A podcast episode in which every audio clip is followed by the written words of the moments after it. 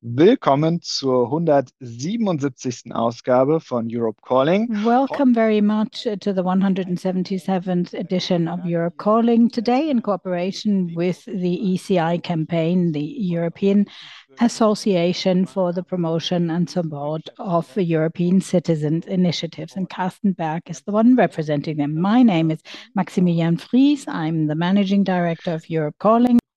First of all, I would like to welcome particularly our discussion guests here. I'll be introducing them individually when it's their turn to speak. Um, and uh, First of all, I'd like to let you know how we will take you through the day. We will start uh, with uh, four and a half presentations um, from Kikou on the uh, End the Cage Age uh, initiative, um, uh, then uh, James Kanter, a um, journalist and the the podcast founder of EU Scream, Nina Holland and Carsten Berg. And um, then we'll have time to take your questions. You can also submit your questions already. Your The QR code takes you to Slido, where you can upload your questions and also rate them. We have 1,700 participants, and we need to somehow select the most relevant questions that we will take up here. Please use a name uh, when posting your questions, uh, because it's not very nice uh, to be raising the questions from an unknown user. Europe uh, Calling will be recorded tonight and then afterwards uploaded on YouTube and made available uh, online as a podcast, and you can hear it in either of the languages again. And uh, that's my short introduction. That was all I wanted to say by ways of um, housekeeping, and we'll start with the topic. And we will be speaking about the European Citizens Initiative to End the Cage Age and the question of the influence of livestock and agro-industry on animal welfare policy. Um, that's a very important um, uh, with the view to uh, reflecting also on the European Citizens Initiative as a tool for the European citizens. Um, oh. Those of you who know a number of webinars um, of Europe Calling know that we oh, uh, follow two strands, uh, EU of the oh, future and power of uh, the people, or power to the people rather. And this time, tonight, we combine the two strands. Um, I have already explained to you what we will be talking about. Let me also Uh, tell you that we invited the European Commission, of course, the president or the competent uh, commissioners, but unfortunately, they weren't available. But we did receive a statement saying more impact assessments uh, were needed. Um, how to interpret this will also be addressed um, by our guest speakers. So we did try to invite them. Um, I would like to leave that to our guests to comment on. As a team, I would like to introduce now Olga Kikou, Head of the EU Office of Compassion in the World Farming, and she brought her attorney um, along, mm, Thomas Hieber, uh, uh, who specializes on the Citizens uh, Committee of the End of Cage Age, ECI. Olga. Uh, thank you very much, everyone. I will uh, go ahead and uh, share my screen. And and here we are. I need to find the can share. Hmm. Here it is.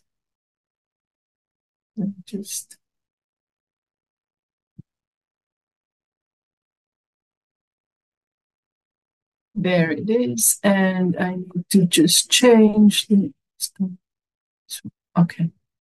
Okay. I hope you see everything now.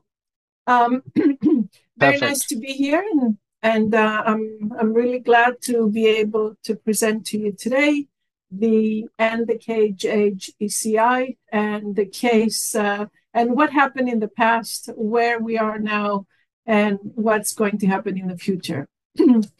so, um, quite some years ago, um, uh, several, um, well, actually, was many organizations came together um, to basically to to demand an end to the use of cages in animal farming, which is a practice um, very very common in the EU in all um, countries in the EU and for a number of uh, species of animals. So overall, 300 over 300 million animals are farmed in the EU in cages, and of course, cages uh, cause a lot of suffering to animals um, many species are farmed in cages, and uh, citizens want an end to it. In that journey, we used the European Citizens Initiative, the, the tool to enhance participatory democracy.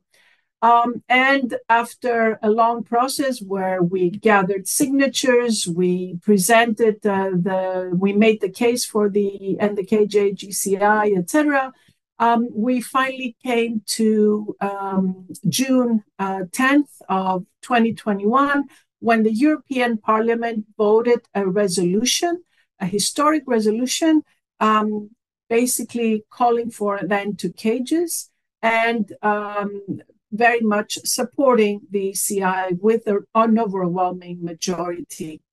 Following that, a few days later, at the end of June of 21, uh, the Commission made an unprecedented commitment to adopt a legislative proposal, to present a legislative proposal banning the use of cages um, in the EU. For us and all those who joined us, it was a year, 2021 was a year of hope.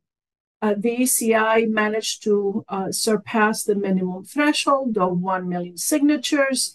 It was the sixth ECI to finish um, to to surpass this threshold, and uh, the one and only ECI with a clear commitment from the European Commission to deliver uh, its goals. The following that, the the Commission, um, in preparation for the proposal, embarked on a series of consultations. Um, started to prepare for the legislation, uh, asked uh, the European Food Safety Authority for scientific opinions, uh, conducted many interviews with stakeholders, and in general uh, started preparing for the proposal. And from 21, we come to 23, um, fall of 23, when uh, we we um, described uh, when we started describing the year as a year of broken promises. Um, the uh, proposal to end the use of cages um, that was uh, actually included, it was supposed to be included in a package of proposals um, to for higher animal welfare standards. It was proposals on um, animal welfare. Um, the whole package was actually derailed. Um, the proposal specifically about cages was never presented. And um, out of that, uh, the four proposals that were promised, only one made it at the end of the year, and that was a proposal on animal transport. Um, if we also look at what happened with uh, many of the other proposals in the farm to fork strategy, we see that uh, many were either not delivered or um, when delivered, they were significantly weakened. Uh, uh so we had high ambition in the beginning, and then we ended up uh, actually lowering our um, lowering the ambition um, quite significantly. During this uh, this period, we saw um, a, a, vicious attack uh, by uh, industry, big meat uh, lobby industry, uh, to um, attack on science. Um, for example, scientific the the conclusions of the uh, European Food Safety Authority were called uh, uh, were uh, um, were called uh, basically were described as uh, not impartial, that there were serious scientific errors. Um, we saw a lot of um, uh, propaganda around um, animal farming, uh, presenting very, very um, uh, different pictures from reality. Um, we saw also um, in the process uh, diversion tactics. Uh, many started talking about the Ukraine war, and uh, there were alarmist voices talking about uh, food security issues uh, around, um, you know, increasing um, and uh, increased animal welfare standards, and um, we also um, saw how the industry um, discredited, um, or at least attempted to discredit, discredit voices of dissent, including us campaigners, but also journalists, uh, we were called uh, one of the usual attacks is that we are called uh, emotional or troublemakers. Um, and in September of uh, of last year, when the proposals were actually supposed to be uh, presented, we saw the the president, actually the the Commission president Ursula von der Leyen, um, basically reiterating the arguments of the industry um, and calling for more dialogue, uh, calling for less polarization, um, and uh, no word about the proposals. Um, at the same time, we also um, we have um, uh, around that time we also conducted an analysis of uh, the voting records of MEPs from various political groups um, in regards to animal welfare. We examined uh, 16 uh, votes, um, important votes for animal welfare and also um, farming, animal farming. And we saw that the European conservatives in general um, were the least, the ones who were least likely to support animal welfare when it when it was um, when uh, the votes um, uh, when these uh, files were up for a vote. You can see here the percentages, um, which are uh, very indicative of the trend. Um, so where are we now? Uh, we have basically um, over the years since the ECI um, uh, started, the ECI tool started to be used. Uh, we have over 100 ECIs that have been registered. Uh, 10 of them actually surpassed the threshold of 1 million signatures. Uh, half of them are dedicated to animals, and only one of the so called successful ECIs that surpassed the threshold, only one, um, has so far received a clear uh, positive commitment from the European Commission, and this is the End the Cage Age ECI. But um, we see uh, nothing in reality, no commitment. The commitment has not materialized. Um, the which which actually um, puts the entire ECI instrument um, in in jeopardy. It's um, it makes it uh, in a way void. Um, there are uh, treaty obligations which are ignored here, and the whole future, the future of the ECI instrument is questioned. Um, in addition, uh, we have a serious issue here that um, uh, there is a loss of trust in EU institutions if actually um, they start um, backing down on commitments uh, that have been made. On the other hand, we see how citizens, and this is a, a um, one of the questions in the latest uh, Eurobarometer poll that was actually published in, in October of last year, uh, just a few months ago. And we see here how citizens and, and across Europe, in all countries, uh, how the vast majority of citizens uh, want animals uh, to be raised, uh, to be not to be kept in cages, and um, uh, the percentages range from 80 to 95 percent, which is a huge percentage um, for um, for this question. Um, so I am going to go directly to the end of this presentation and uh, to um, focus on the next steps. And right now, uh, we have the European elections uh, coming up in just a few months from now. Um, we count on EU citizens to make sure that democracy will work.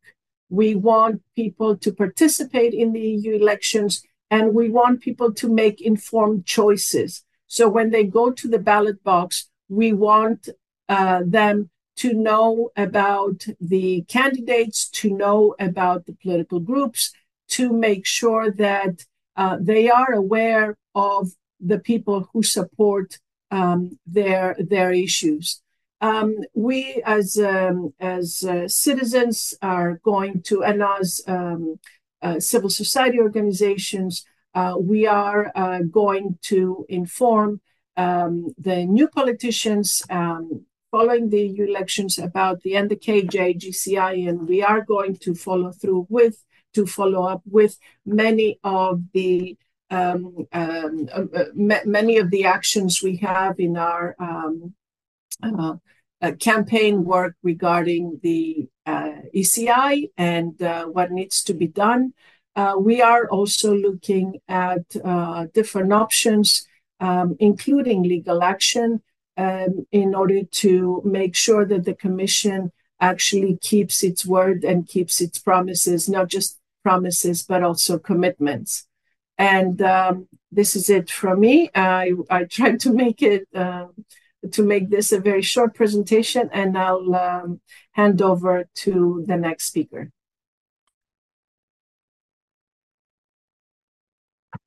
Super, Olga. Vielen Dank. Das war ein äh, sehr guter Einstieg. Und jetzt, äh, wie schon gesagt, gehen wir zu deinem Anwalt. Thank also, you, Olga. That was a great start. Let's continue with your attorney, Thomas Hieber, so the ECI attorney.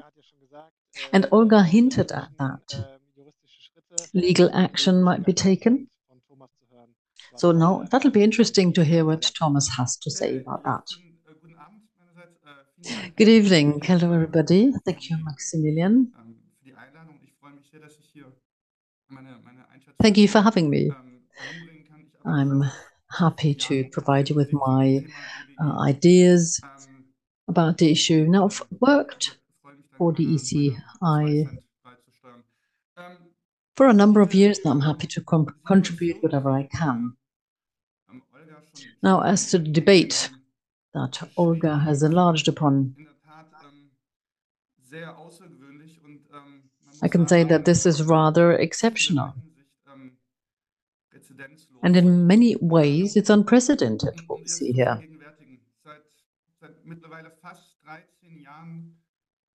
Now, for nearly 30 years now, we've seen uh, citizens using the European Citizen Initiative, getting them underway, asking the Commission to come up with legal proposals on issues that citizens feel are important.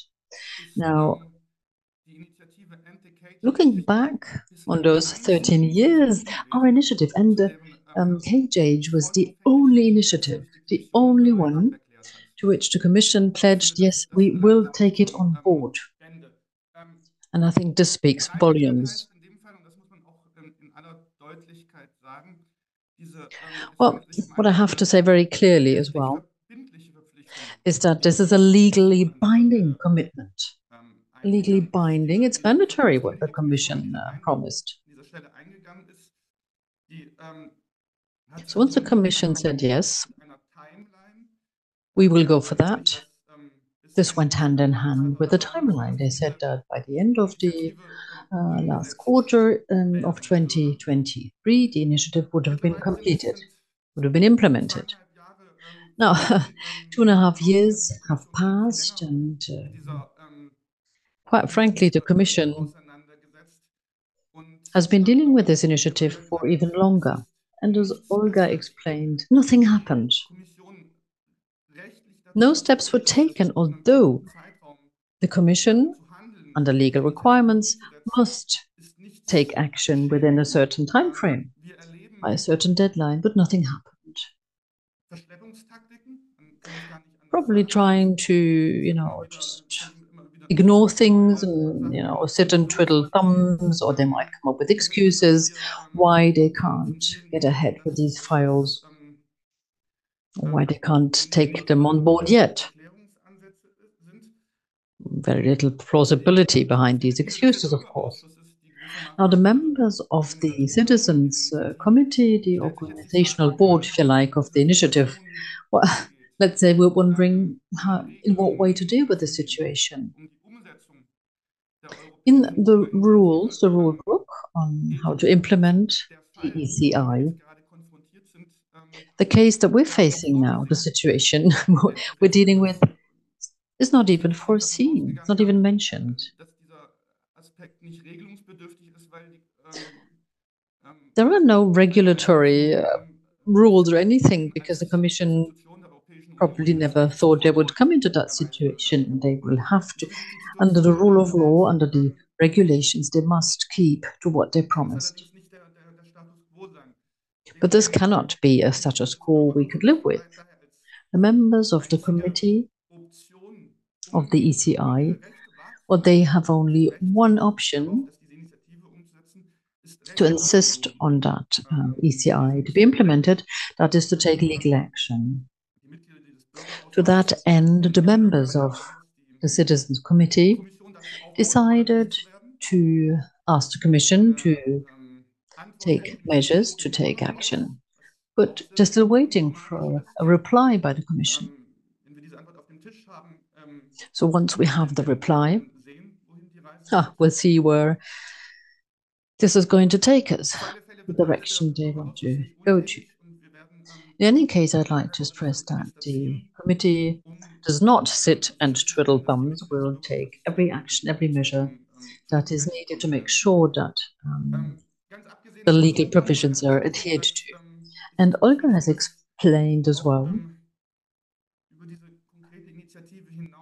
that we fear, we're afraid that the instrument, the tool of European citizens' initiatives will suffer from the situation.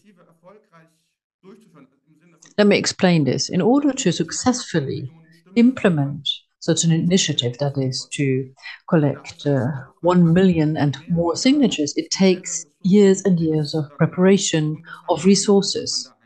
It's very time and resource consuming to embark upon such an adventure. This project is something that people will shy away from if they can't be sure that at the end of all their work, at the end of the day, the Commission will adhere to, you know, will follow the rules and stick to its promises. So this is a very basic issue. And the cage age with this initiative the Commission has become more reticent in what they say. So their willingness to commit to something has gone down because they're afraid of legal action. So they become careful, which is our impression. So to avoid that, the European Citizens Initiative, being one of the most important, most basic democratic rights will be null and void and useless, that is an issue that means that we need to take action, even legal. And I'm sure that Carsten Berg will be saying more about that. Thank you very much. Thomas. Das nochmal mit den rechtlichen Aussichten. Thank you very much, uh, Thomas, uh, with this uh, outlook on the legal situation. Um, and um, I look forward to a reaction from the European Commission, certainly not the first letter. The uh, next guest speaker is James Kanter, a um, journalist and founder and editor of the EU Scream podcast. It's in the English language, but it's really worthwhile your time. He worked for a long time uh, for the International Herald Tribune and the New York Times and reported on climate change and the EU integration. And he's been inter alia uh, awarded the Reporting Europe Prize. He has gained uh, huge insight into the lobbying uh, designs and policies um, that are uh, present in Europe, or rather in Brussels, and we look forward to your contribution, James. Okay, thank you, Maximilian, for having me on this evening. It's a, it's a real pleasure to be invited, including seeing uh, familiar faces among the panel. I'll try and stick to eight minutes. As Olga says, last year was not just a big win for big meat, but also for industrial farming across the board in Europe. And what really interested me about working with the expert journalists at Lighthouse Reports, Lighthouse Reports, which led the investigation that I was part of, it was the way they turned up new details, including audio recordings, which is great for podcast, of course, about how this push by industrial farmers has a transatlantic dimension to it. And the recordings that we got hold of and the interviews we did, they show how public relations, journalism, the culture wars, and science are all mixed up in this push to slow down or even stop the kind of overhaul of our agri food systems that EU officials and parliamentarians had agreed to as a result of the ECI, the European Citizens Initiative. I began my uh, episode, which I called uh, Big Meats, Big Win in Europe. I began this episode of the podcast with the voice of a lobbyist slash campaign manager from a group called European Livestock Voice. This group, Livestock Voice, is basically modeled on a group called Carni Sostene Ibali, Sustainable Meats, which was developed in Italy a few years ago.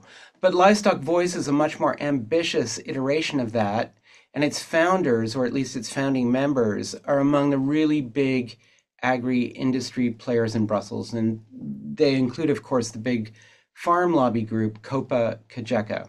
Now, European Livestock Voice has also appeared at the website for something called the Protein Pact. That's a big promotional project run by the North American Meat Institute.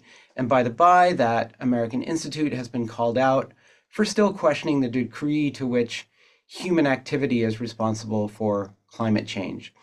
And indeed, as I said earlier, what seemed particularly noteworthy were the US context that this campaign manager at Livestock Voice was exploring with public relations folks based in Washington and meat industry groups.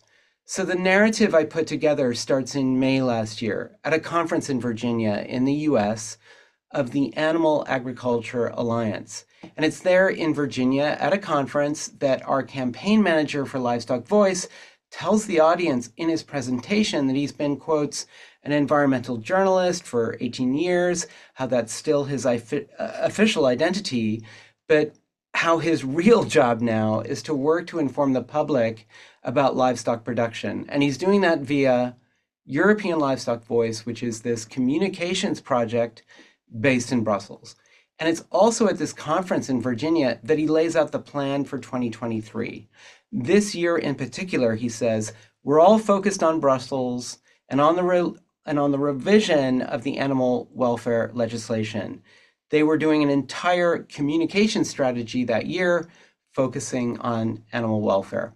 And later in an online Q&A for the conference, he lays out what's at stake for the meat industry on both sides of the Atlantic. He writes that, quote, in the EU at the moment, the key policy battle is surely the one on animal welfare.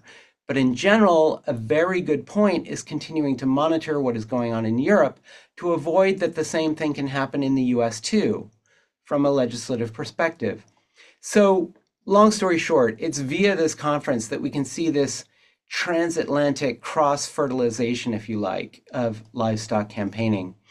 And there's certainly evidence of the keen interest in importing this American style playbook. And it's a playbook that journalists in the US say involves shutting down criticism of the factory farm industry, in particular by putting animal welfare initiatives in the same basket as extremism. And indeed, the title of the, the, the session that our campaign manager from Livestock Voice was speaking at in Virginia was titled, quote, Responding to Animal Rights Extremism in 2023. So, for my part, I was particularly interested in the discussion at the conference about the media techniques that were being used by the livestock industry in the US. It's an approach that's was being laid out at the conference by a guy from a fairly well-known Washington D.C. PR firm called Berman and Co. And that's to use films and videos and social media postings to imply an equivalency between the ruinous problems of industrial farming as laid out by Olga, and any allegations whatsoever against those who are objecting to industrial farming. The guy from the DC PR firm tells the audience referring to referring to animal welfare advocates that it's time to put them on defense. They're the ones that should be answering the questions, not you. They're the ones that should have to explain themselves, not you. You, the farmers, you are feeding the world.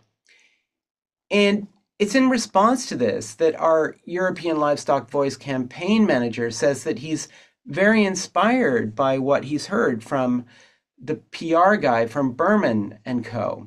and how he wants to bring similar lobbying tactics across the Atlantic, basically to the heart of the EU. Now, another element I want to highlight from uh, our reporting is science. Science has, of course, been a controversial but key part of industry lobbying for a really long time. And it's often involved cherry picking data to try and minimize the impact on health or the environment that any industry might be having. You know, think tobacco, cars, even social media. They've all used these techniques, but nowadays there seems like there's another big tactic that's emerging, and that's to recruit large numbers of scientists and in particular industry funded researchers and academics to sign up to sort of support your industry sector.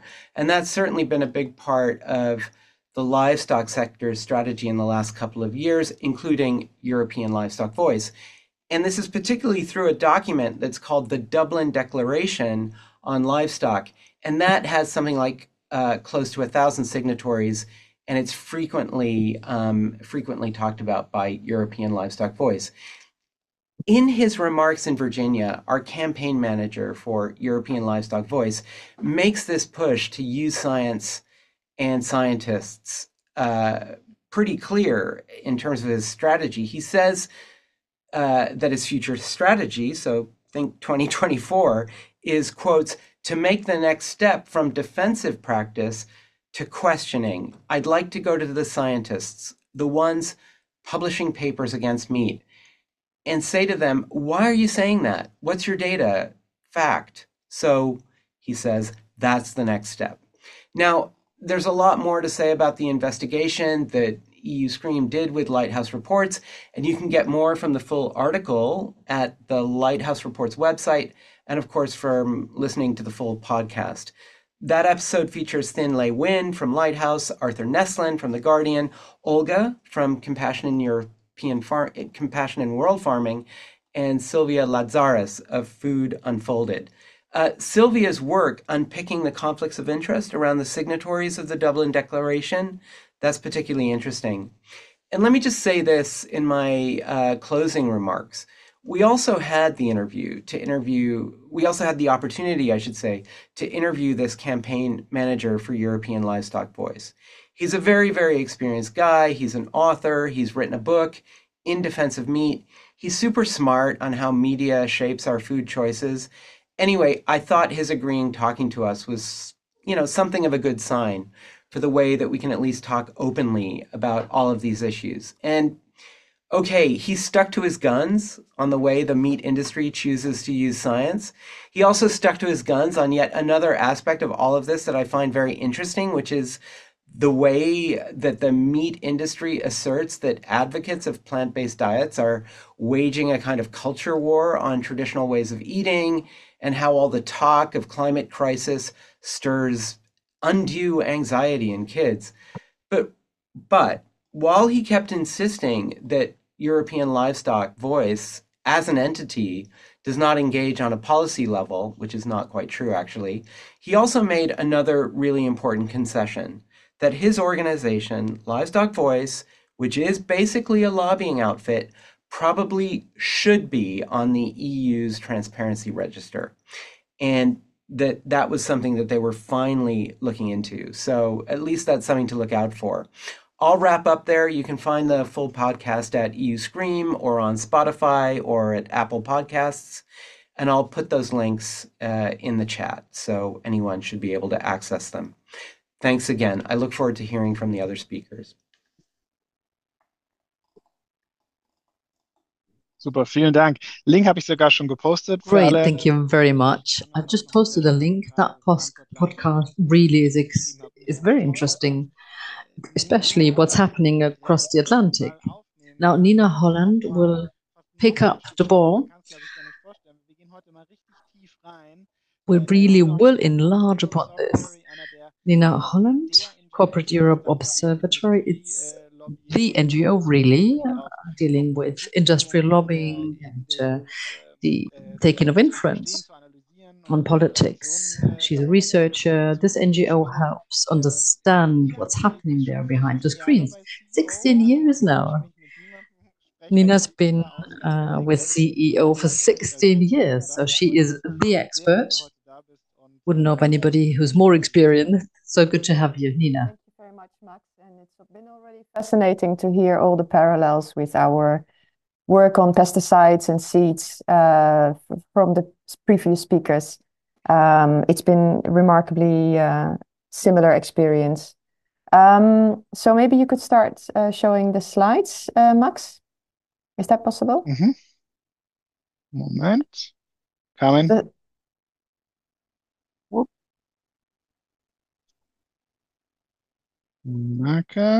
So while this is in process, maybe I um, It's it's in process. Yeah, exactly. There we go. As, um, as you explained, Max, uh, the uh, CEO is a lobby watchdog organization uh, based in Brussels, and we work on different themes. So we're just a few people working on agribusiness uh, and chemicals, but uh, we have other teams working on the oil industry or the finance industry. So uh, uh, you can find more about that on our on our website. Uh, next slide, please. Um, Olga also talked about the ECIs that uh, have already take, been taken place and that there is uh, currently 10 successful ECIs.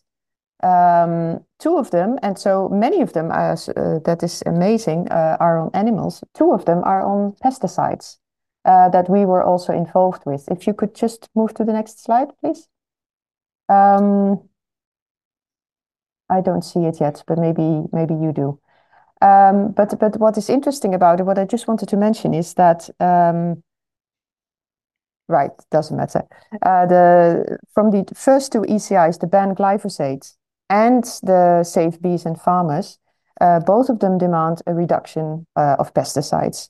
So um, what they've done is they really contributed to the Green Deal and to the thinking behind the Green Deal. Um, it's been also been said explicitly many times by Commission uh, by Vice President Timmermans, for instance, formally, um, that the ECIs uh, were really uh, instrumental in supporting, you know, strong, ambitious reduction targets. Um, from the ban glyphosate ECI, you could say, well, glyphosate has still not been banned, but there were more demands, and actually, one entire law has been overhauled uh, to make all the safety studies on all products that are regulated, including pesticides, but also food additives, for instance, should be made completely public. Previously, uh, they were not. The raw data of the safety studies were not public, so that made it very difficult to challenge them.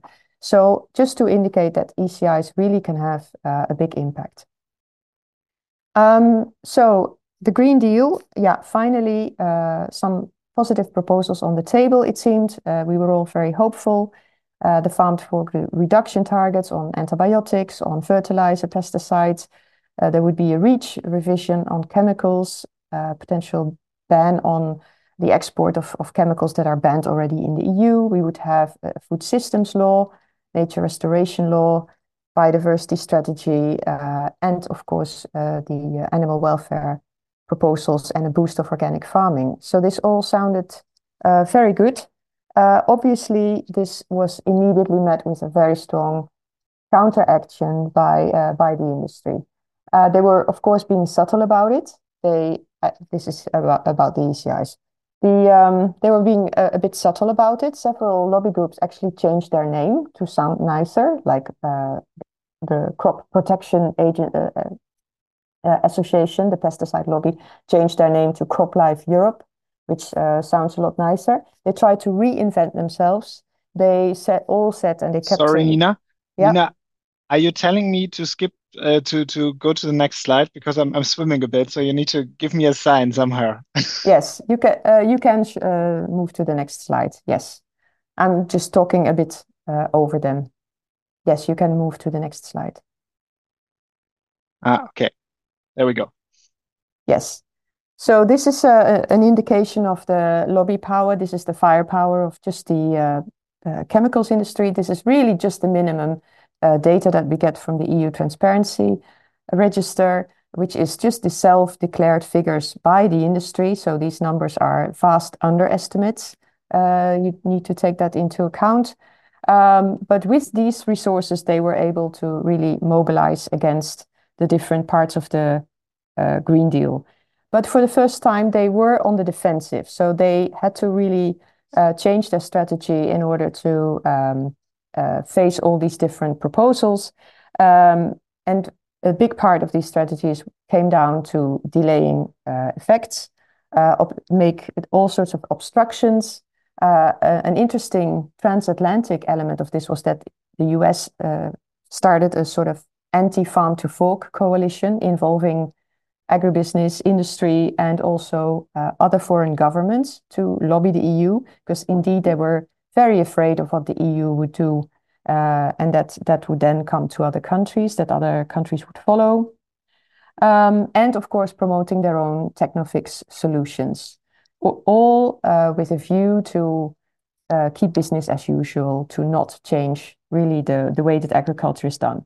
And a very important element um, which does not feature on this slide, but an important element is, of course, the to really keep the farm lobby in a stranglehold. So to really capture the farm lobby uh, and the, the leadership of the farm lobby is only too willing to do that um, to uh, act in line with their interests. And we see that very strongly with pesticides, that the farm lobby will always come out in favor of each and every, the use of each and every uh, pesticide, no matter how harmful it is to the users.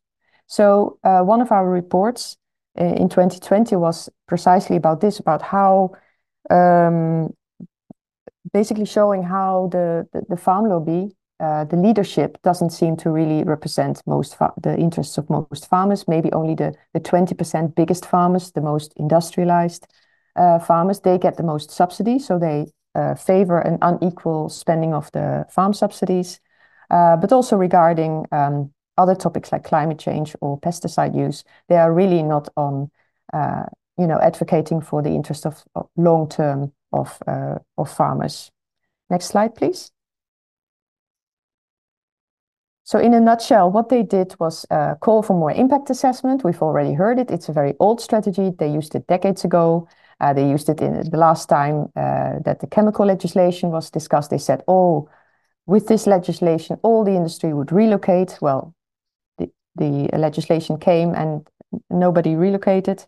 Um, so they uh, various of these lobby outfits ordered uh, impact studies, not peer-reviewed science or anything, but just papers from, uh, for instance, universities like Wageningen in the Netherlands or Kiel in Germany. Uh, this was coordinated. So uh, as part of European Livestock Voice platform, uh, ordered one from Wageningen, and CropLife Europe for pesticide industry ordered another from the private uh, branch of uh, the Wageningen University. And these were all published, uh, publicized uh, at the same time. So um, here you see a leaked slide from Copa uh, strategy, uh, how they were going to use the studies. You see the, the red square in the middle, publication of studies. That was the, the key moment to tackle, to attack the farm to fork strategy with all the different elements in it from pesticides to animal welfare legislation. Next slide. We also had a leak from uh, CropLife Europe. And I think you see it in the next slide, which was very interesting. And they also, it's more difficult to see, but in the top right corner, you see um, that they speak about amplifying uh, these different studies from Wageningen University and quote, to build surround sound and pressure. So that means you um, you have different studies from different universities. Okay, it's not science, but doesn't matter. Um, you have different lobby outfits. You invite the the authors from these universities to come and speak, and then so you create a variety of voices, an echo chamber, surround sound. And this, um, they hoped, would, um, among other things, influence uh, a resolution in the European Parliament on farm to fork. Um, this was all revealed. So these, these leaked papers uh, came out. We wrote about it. It was in the media. Um, MEPs got very angry. So at that moment, it was not fully effective because the parliament still supported um, mandatory reduction targets, for instance. So it was not fully successful yet, but they kept banging the same beat. They repeated these studies at the national level. We found German studies, a Polish one, a Slovenian one. Who knows in which other countries they uh, they did the same. Uh, next slide. And finally, also they had an effect in this, uh, for instance, on pesticides uh, in December 22, the council, so the member states, forced the commission to do more impact data. That caused a six-month delay till June, and that was a crucial time that the pesticide uh, law uh, should have advanced. Um, in the meantime, using again uh, the food security argument, the Ukraine war, over and over again, abusing also these crises very much, um, they managed to um, to basically create a dynamic of more and more critique um, until uh, the moment where the EPP, the Conservative Party, basically started to get into election mode. They get they are very afraid that they will lose votes to the extreme right following uh, also the farmer protests. So they become the extreme right. So they shift to the right become purely anti-environmental and they were bound on killing the nature restoration law and then the, the pesticide reduction law. Uh, the first one they didn't quite manage because they themselves hyped it so much in the media that there was a lot of backlash, but it was severely weakened. Uh, however, with the pesticide reduction law, uh, basically the it was blocked in the European Parliament in an unprecedented uh, way. Uh, next slide. I hope it works. Right, I have to, um, yeah, can I go on back? I just would like to show this slide, this, this image, because it shows on the, on the left you have uh, uh, an event, a, a corporate-sponsored event by Euractiv about the pesticide impact study by CropLife on the 12th of October 21. And on the right, you see um, one day later, uh, farm, it's the European Livestock Voice event uh, with uh, a researcher from Wageningen and Kiel. Um, and it said in the announcement, this webinar complements the Euractiv event supported by CropLife on the 12th of October. So this really shows the coordinated level uh, between the different issues and just this, this overall attack on all the farm to fork uh, files. Yes, last slide. I'm really running over time. I'm sorry for that. Um, so what is left of the of the Green Deal? Many files have been weakened, stalled, uh, pushed off the table, are are in a coma, like the pesticide reduction law, the the uh, the SUR, and uh, we're now heading in the to the to the elections. And already uh, von der Leyen has announced a strategic dialogue on food and farming, and immediately Cogeca jumped on it and um, it's very unclear what exactly is uh, happening. Uh, but you can be sure that the the the fate of the of the of what happens to the Green Deal under the next Commission is already being uh, decided and developed as we speak, and pressure is being put on um, the the next five years. And of course, it would be extremely dramatic for biodiversity, for animals, um, for climate, if uh, if no follow up, if if if the Green Deal would be uh, completely uh, defeated and would have no follow up, and therefore um, both the EU elections are very important.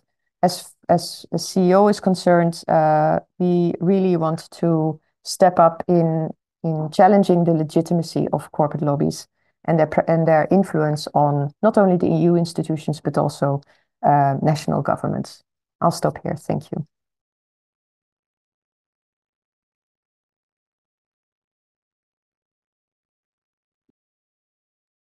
Vielen Dank, Nina.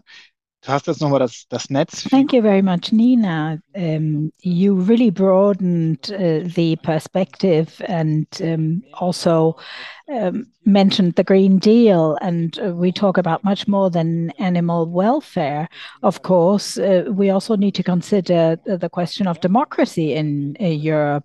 Carsten Berg of the ECI campaign will certainly take up this issue, Um, because we have heard already that uh, five of the successful ECIs um, mm, concerned uh, subjects that are being blocked now somewhere. And uh, that is a problem, a democratic problem, and also a problem for European citizens' initiatives. And that's why I'm very happy to welcome Carsten Berg and perhaps look into the future and do some forward thinking.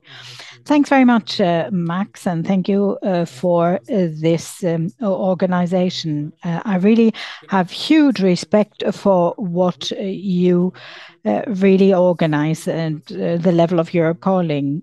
Our organization, ECI Campaign, Um, really mm, emanated from the uh, European uh, Convention. Uh, it just did not happen by itself, but it really rose out of a very intensive dialogue of all those pro-democracy movements 20 years ago. And we now mm, support ECIs. We offer campaign Uh, advice. Um, we uh, uh, help them organize the fundraising.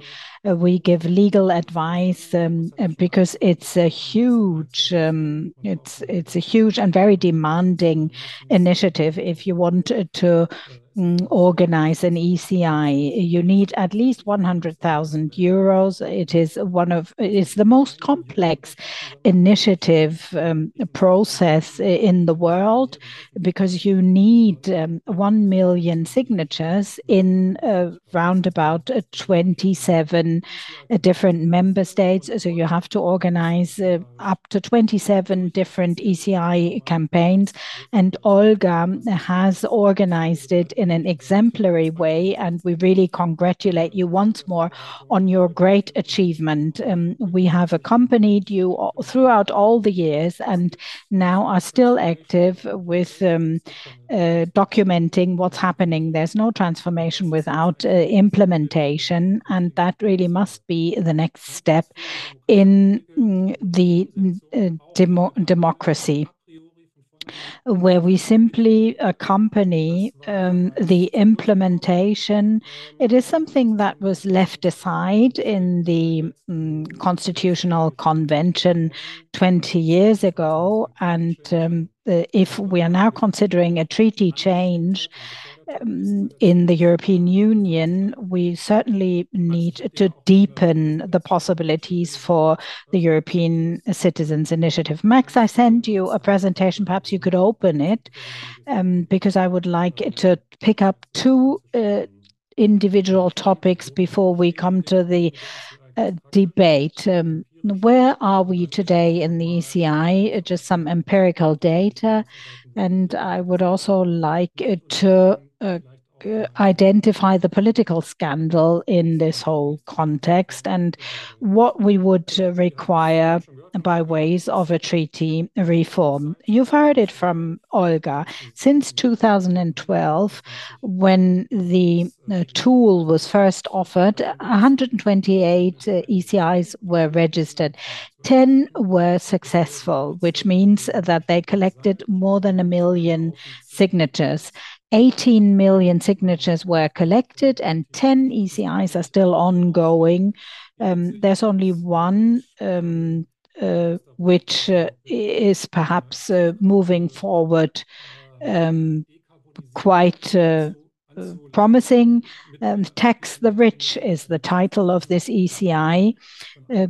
Taxing the rich would also mean that um, the wealth would be redistributed, uh, because wealth uh, is um, not very evenly spread throughout Europe, put it that way.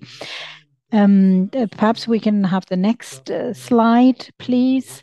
We have 10 successful ECIs, and I can repeat mm-hmm. what uh, Nina already said. Uh, they uh, most of them concerned animal welfare. Mm, the first um, um, Uh, initiatives were quite diverse. Uh, Ban glyphosate, for example, and uh, the mm, One of Us initiative or the Right to Water. And then we had a number of um, animal welfare um, initiatives, and they were rather successful. On the next slide, you will see what was really important um, for the ECIs uh, was the fact that there was no uh, implementation of the successful ECIs. Uh, that uh, really caused the crisis situation. Of course, you cannot expect that it will be transposed one to one, because an an ECI with uh, a 1 million signatures is still a minority initiative, which only asks the European Commission to take up the issue and to position itself. And I can see the questions of Vladimir Rotten in the chat and in the questions and answers. It is not mandatory, but the European Commission needs to position itself, and that is where we have a real problem. And in the case of uh, the End the Cage Age, they have positioned themselves very clearly and have not implemented it. Um, there are two others that have been partially implemented, uh, but only concerning their secondary objectives and not their primary objectives. On the next um, um, slide, uh, we Uh, see mm, that uh, the European Commission committed itself to implementing the ECI End the Cage Age. Um, it's a real legal breach and uh, a political breach also.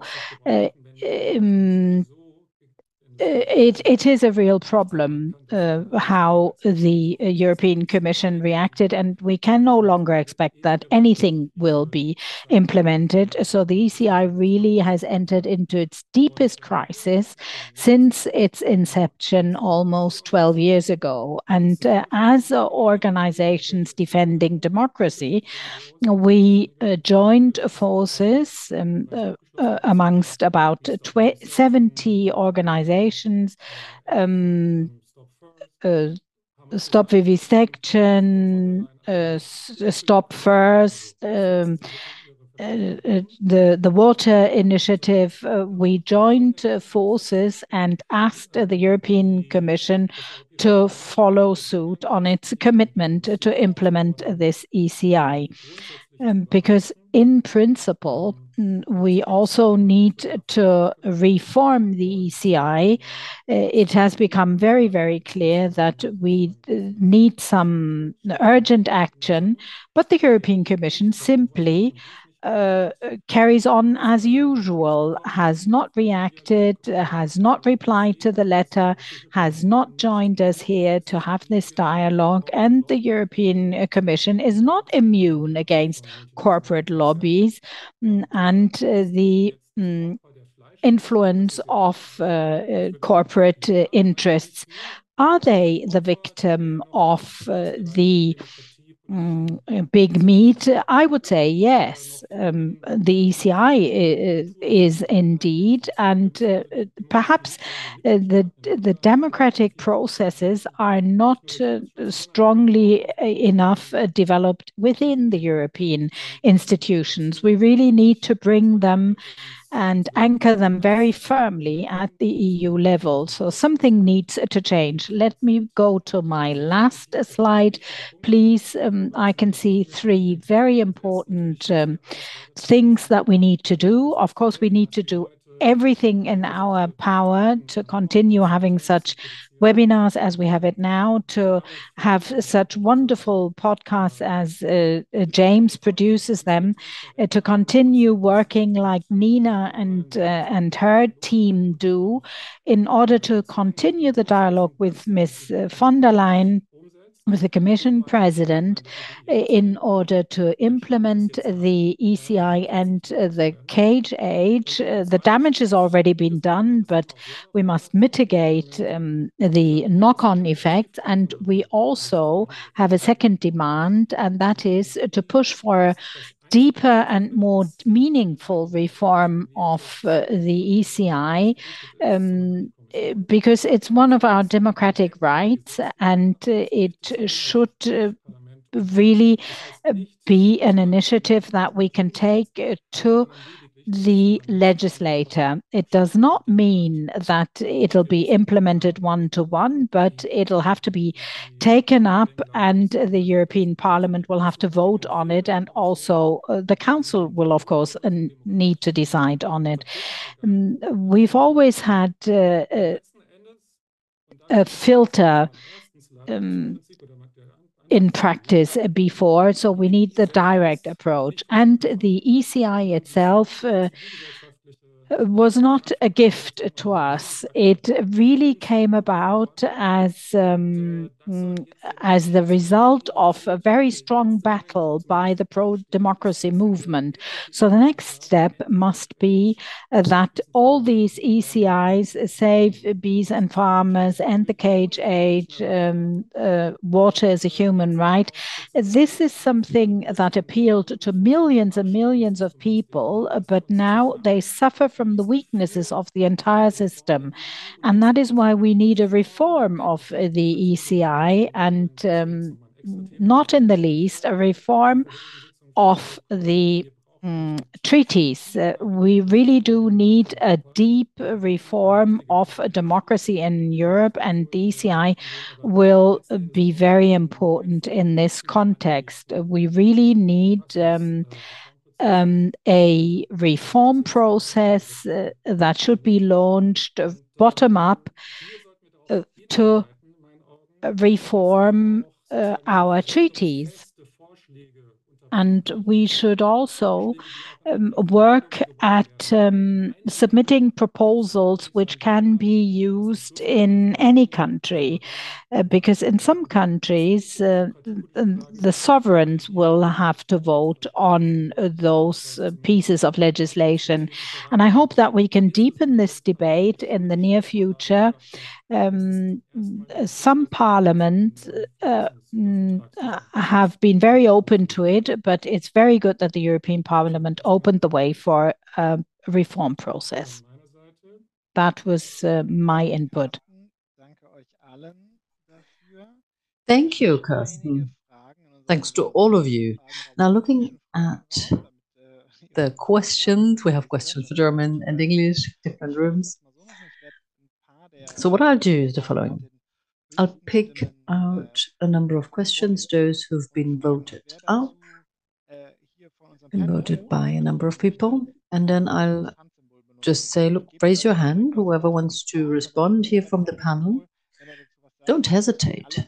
Raise your hands. You don't have to say something on every question, but if you feel you have something to say you'd like to answer a question, do raise your hands. And if there's some time left, I'd be happy to have people from the audience uh, ask questions.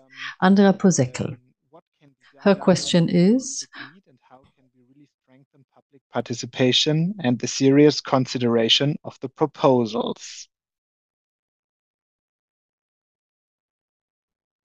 Also, wie vielleicht mal der erste Teil dieser Frage. So the first part of the question, pressure exerted by the lobby group. They've been successful in exerting pressure. So what do you think could be measures, could be action we could take to prevent that? Or at least to create a level playing field? So what's your take on that, Olga? Unmute, yeah. Yes, well, lots of things can uh, uh, we can do lots of things. Uh, first of all, um, we need to increase transparency and we need to um, uh, make people realize how some of these lobbies work. Um, the the work of James Kanter and many other journalists and also uh, media platforms is very very important and needs to be supported uh, because they expose uh, the ways of the of the industry and um, they they expose the lies. Um, it's also uh, important that we as citizens hold our representatives to account and we hold them responsible when they are not uh, keeping their promises, they're not keeping their commitments. Uh, that's why uh, we have a good tool in our hands, and we have, and this is the elections. Um, we live in democracy, in, in European democracy, and democracy is at stake when we have big businesses operate like this against citizens, uh, but also representatives who are supposed to represent um, the citizens who vote them into into these institutions like the European Parliament, for example, when they actually act against the interest of their own citizens. Um, therefore, um, I mean, these are only a few of the things that we can do. But uh, yeah, I'll, I'll, I'll, let Nina also um, say a few words. Thank you, Olga. Nina. Yes, um, I would say this is uh, more than the $1 million question. um, this is the question of, of power and, uh, and how do we Im improve uh, the democratic system in the EU, which we often call, do we live in a democracy or in a lobbyocracy? Um, we have a lot of proposals regarding the regulation of lobbying, which hardly is being regulated. Uh, we have some transparency rules. There are some rules. What is corruption? What is not corruption? Uh, there are some limits to to gifts and things like that, but it's it's minuscule. It's the we need to look at the entire system of revolving doors, conflicts of interest. Um, basically, just when a new advisory group is being set up, the Commission puts out a call, and uh, who ends up in that advisory group depends on who responds to this call. Who responds? It's the lobby groups uh, from corporations because they are always in the majority. They have the most resources. And of course, that is a matter of design that uh, the, the commission could do that, set it up in a different way. They could themselves have rules on, on who they give a, a space in these um, in these groups.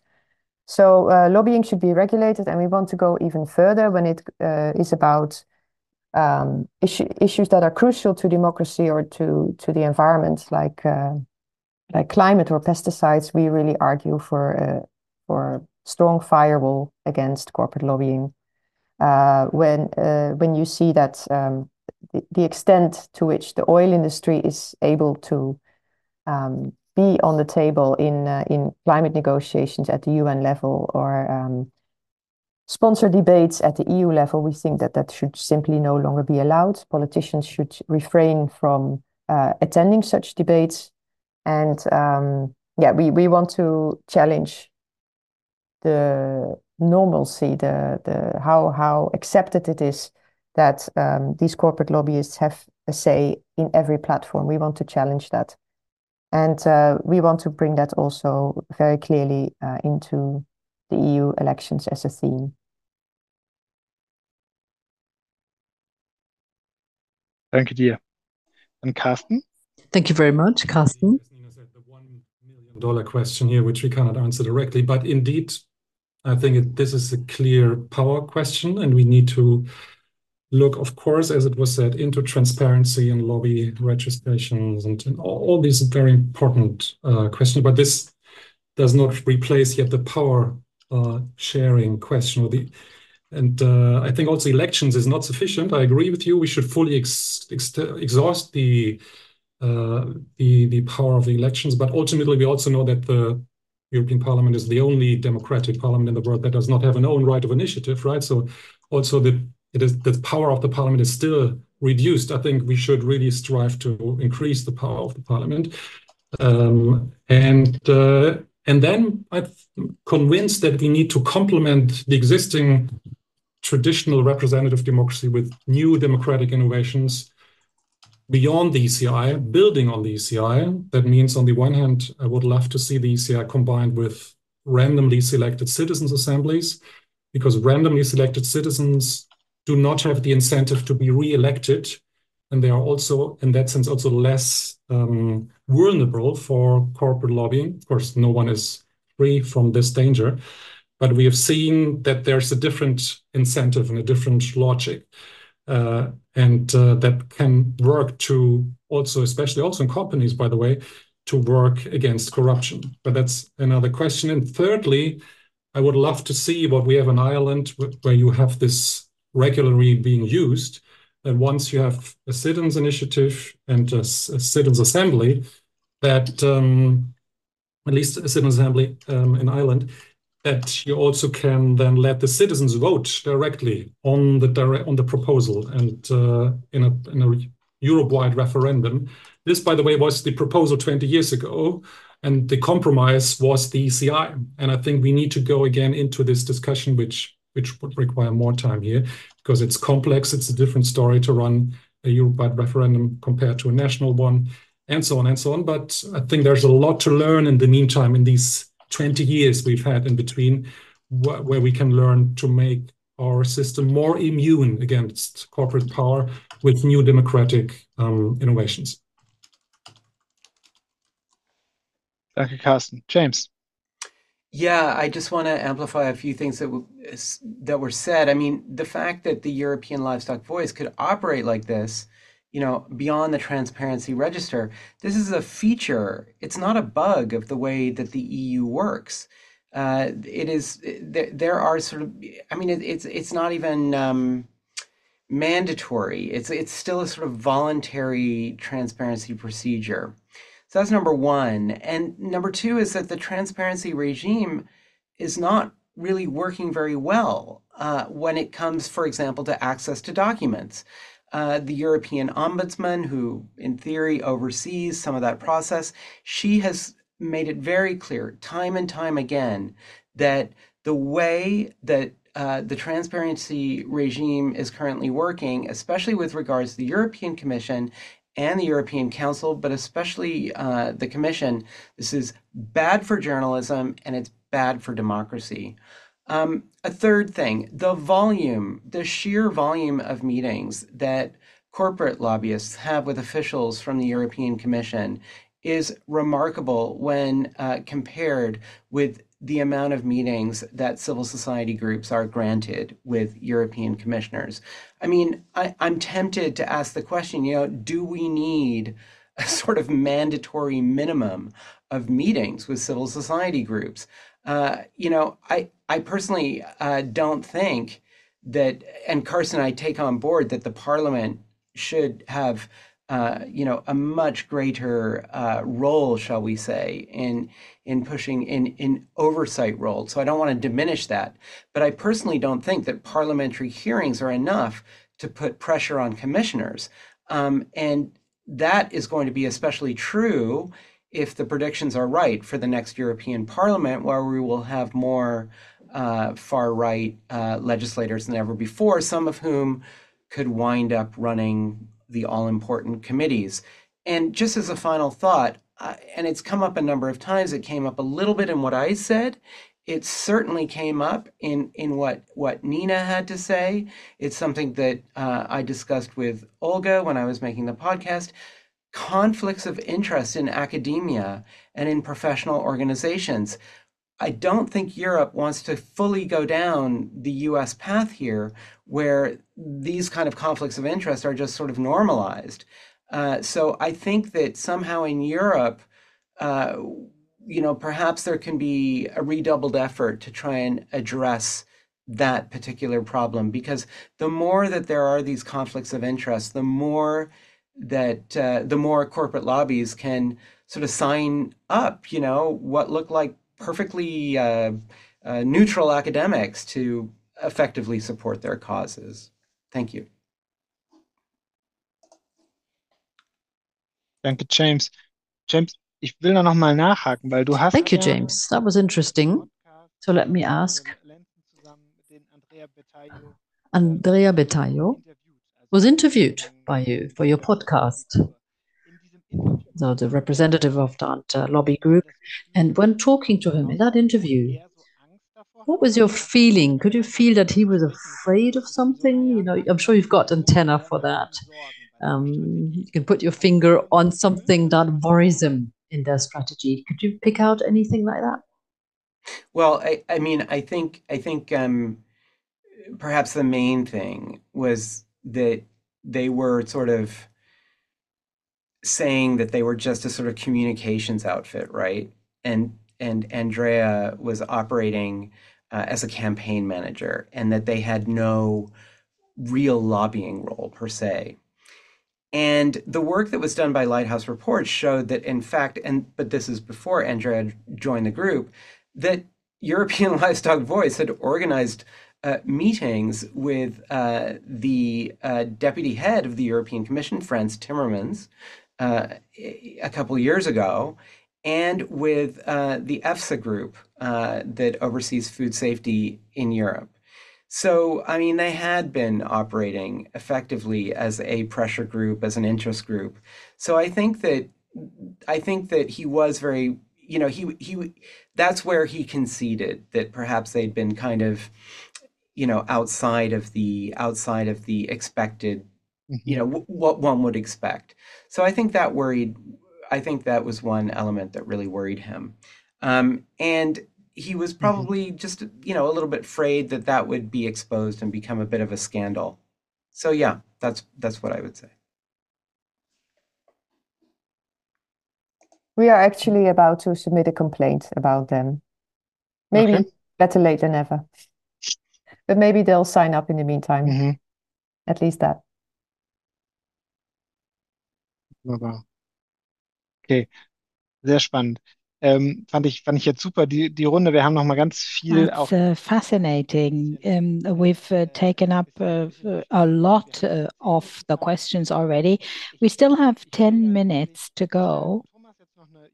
And I would like to put one more legal question to, to Thomas, and then I'll raise another very political question, which I consider a very important one.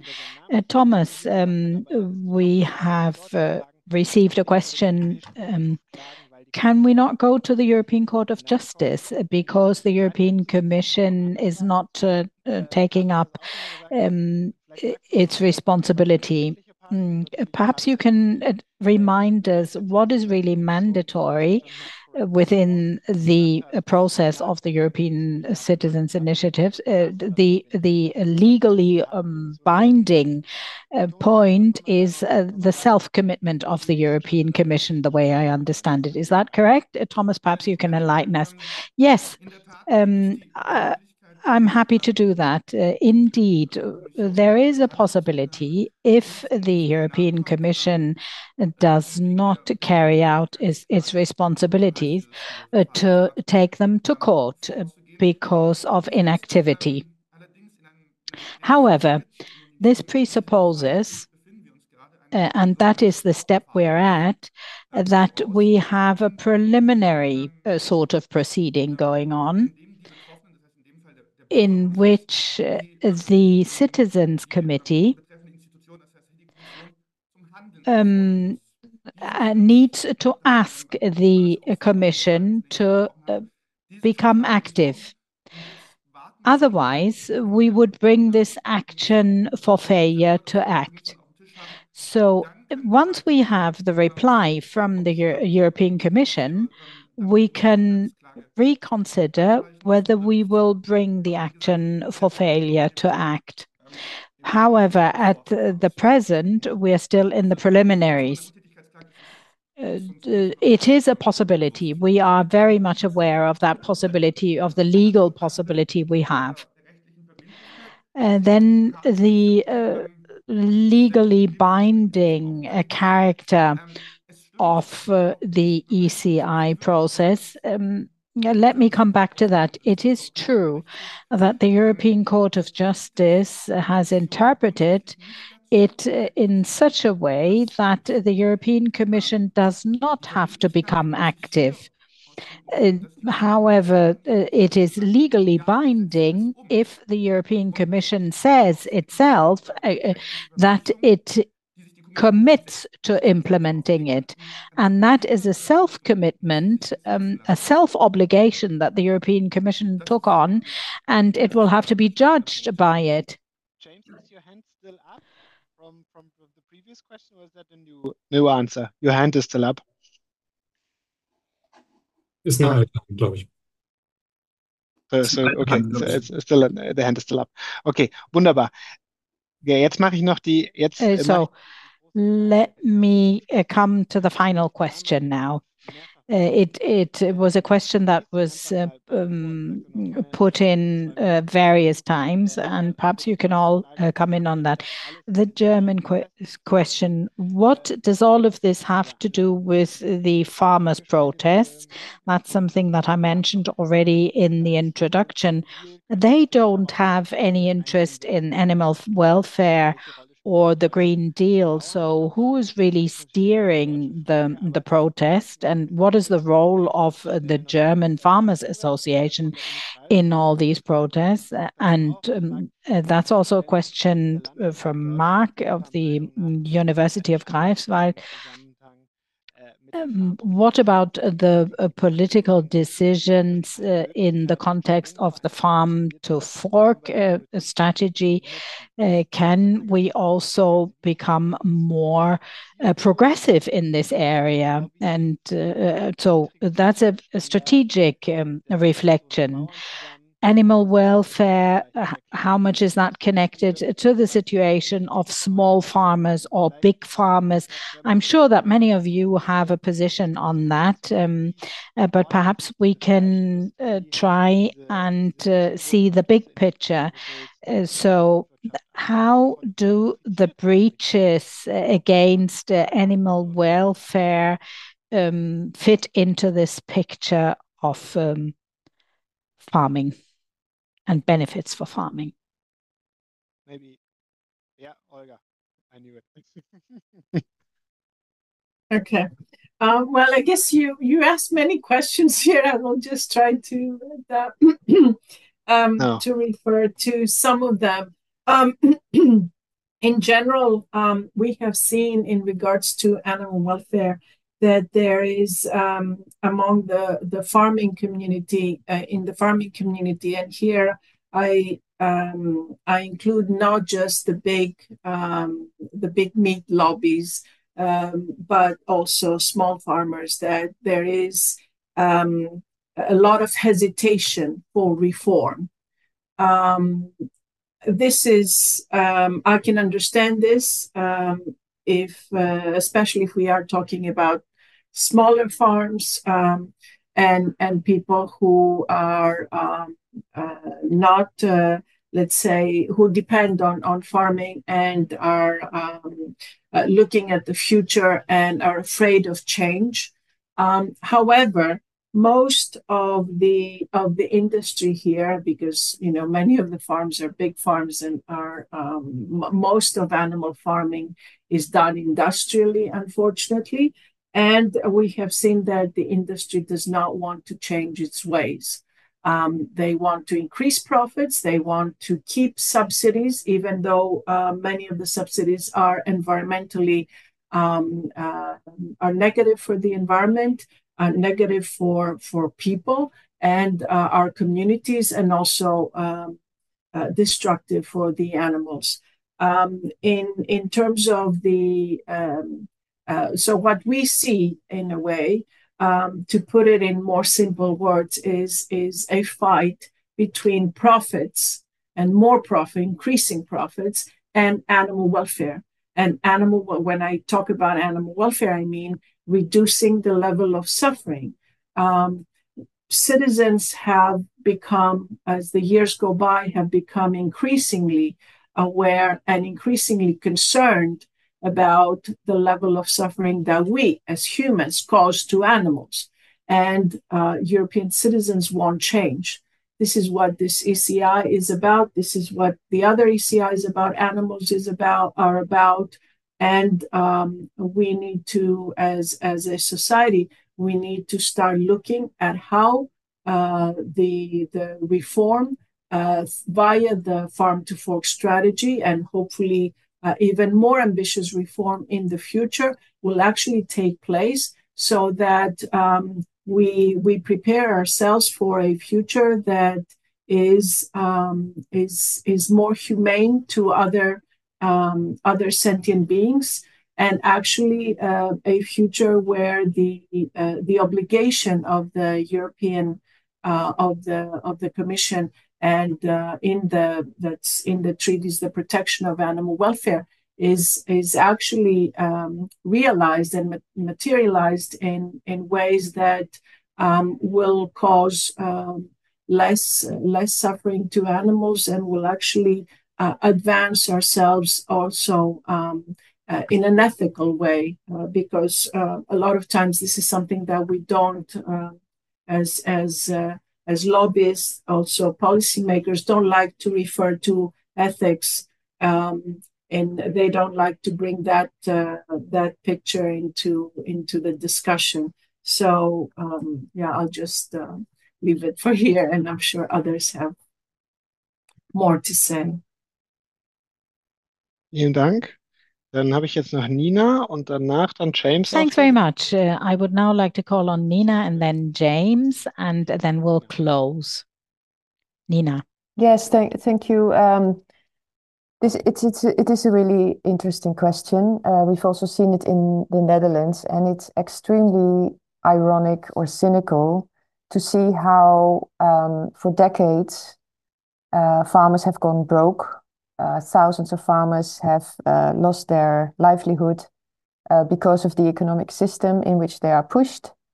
Um, they are indebted. they are dependent on subsidies. They are being squeezed on both sides, both on the agribusiness delivering the inputs and the supermarkets buying their products that want an as low price as possible and the input uh, companies, the, the pesticide corporations, for instance, they want an, to get as much as possible money out of the farmers. Um, so they are uh, being put in an increasingly difficult situation, um, which and and then it is being spun by uh, conservatives and the right wing as um, every measure that is taken for the environment or for the farmer's own health or for the soil or for climate is uh, is is a is a left wing hobby or um, uh, a cultural elite thing uh, that is against ordinary people.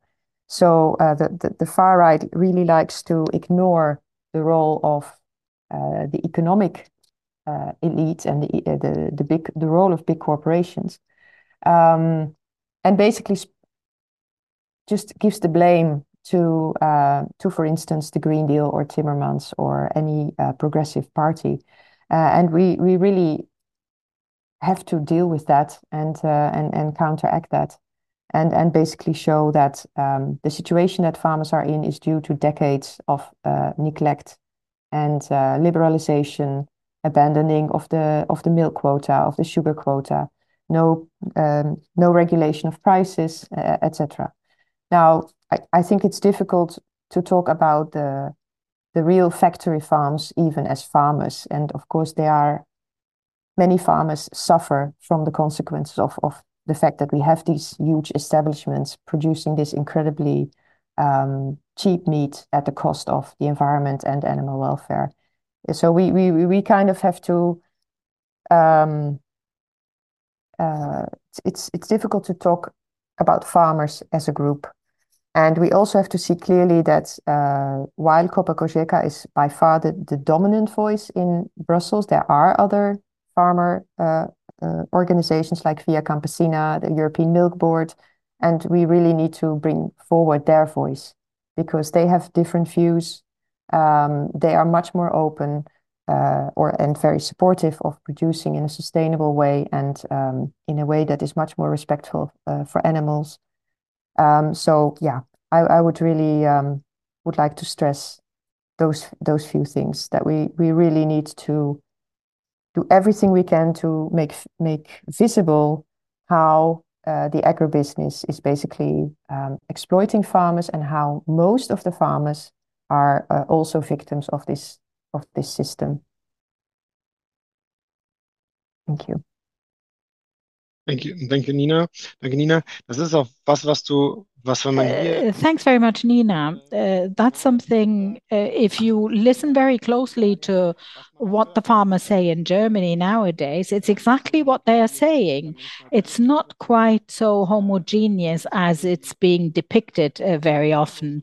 It's a debate that uh, we need to have, uh, all these points that you mentioned. James, please. Yes, I, I, just quickly, Maximilian, you, you asked about politics, and as Nina said earlier, and I agree with this, that the center right is very scared of losing votes to the extreme right and is trying to ally itself with farmers, so they move in that direction. But this has a particular kind of European complexion when it comes to that's how all of that's playing out in Brussels. The Conservatives, the European People's Party, which is basically run by the uh, German CDU, they need new membership since Viktor Orban uh, and the Fidesz party of Hungary left that group. So you know, of all of all the political forces in Brussels, it's it's really it's really the European People's Party that is uh, poised to. It really wants to benefit from the support of farmers and new farming groups. And interestingly, if I if I if I have this right, uh, the farmer citizen movement in the Netherlands, the BBB, I think they have officially joined the EPP. So, yes. you know, maybe that strategy is working.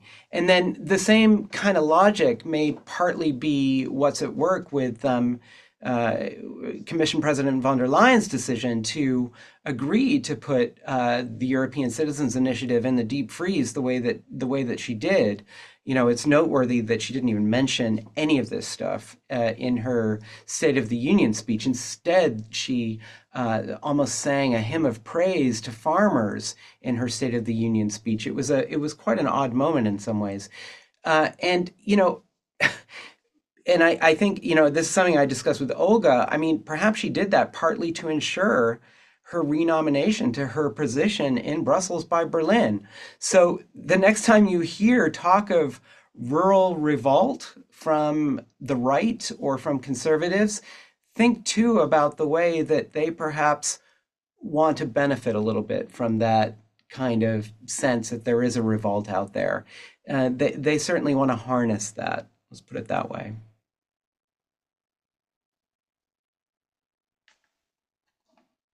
Dankeschön. Ja, das ist, äh, hat natürlich auch ganz viele politische äh, Punkte noch. Ich yes, glaub, thank you. There are lots of political hints in there, and uh, we could continue our discussion. I can see people have been dropping off. I think we all deserve um, a break. Let's leave it at that today. It was very interesting. Max, thanks uh, the interpreters. The interpreters very much enjoyed working for you. Thank you for listening.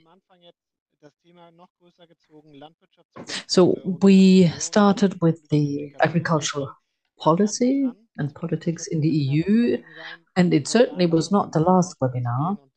And there are plans on our side to continue down that path and take a closer look at what's happening. So we've been you know, getting in touch with the industry, with the lobby, their lobbyists, and we would like to hear from them. We hope that we can have you on board again. You can hear from us by email. I've just posted a link.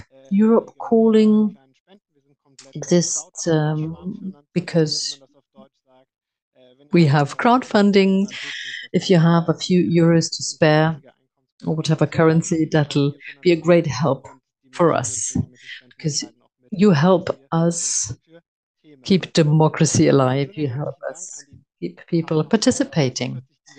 1,400, uh, 246 people already sponsoring or supporting us. And uh, let me kindly invite you to do the same. And hope to see you in a few weeks with our next webinar on agriculture. See you again soon. Take care. Bye bye.